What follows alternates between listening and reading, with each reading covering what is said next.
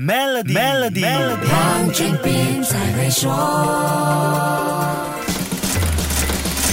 你好，我是黄俊斌。俄罗斯对乌克兰的军事行动，加上多国针对入侵行动实施的经济制裁，一下子打乱了全球市场的节奏。乌克兰跟俄罗斯一样，拥有丰富的天然资源，世界半导体生产需要俄罗斯的钯金，也依靠乌克兰的奶气 neon 供应。俄罗斯控制了钯金的半壁江山，乌克兰手握百分之七十的奶气市场，全世界很有可能再一次面对半导体供应短缺的困境。不止这样，这两个国家还是主要的粮食输出国，这场仗就让。事情变得更麻烦了。无论是被制裁的俄罗斯，还是挨打的乌克兰，两个国家的产品出口都动不了。俄罗斯是全世界最大的小麦供应国，如果加上乌克兰的话，占了全世界小麦出口量的将近四分之一。乌克兰也被称为欧洲粮仓，盛产大麦、小麦、黑麦、玉米，还有葵花籽，也是全球最大的葵花籽出口国。乌克兰把百分之四十的小麦和玉米出口到中东和非洲，埃及和土耳其超过百分之七十的小麦。是从乌克兰跟俄罗斯进口的，而黎巴嫩有一半以上的小麦是来自乌克兰。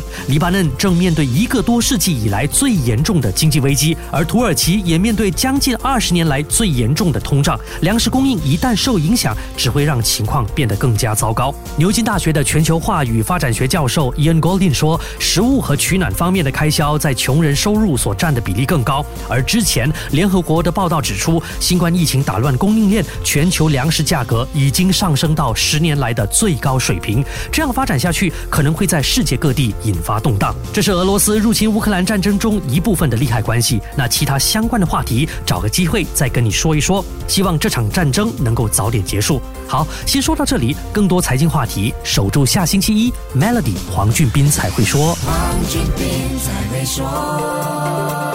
与 Maybank Premier 一起妥善理财，赢取 BMW 三二零 iSport 和更多奖励及免费奖品，需符合条规。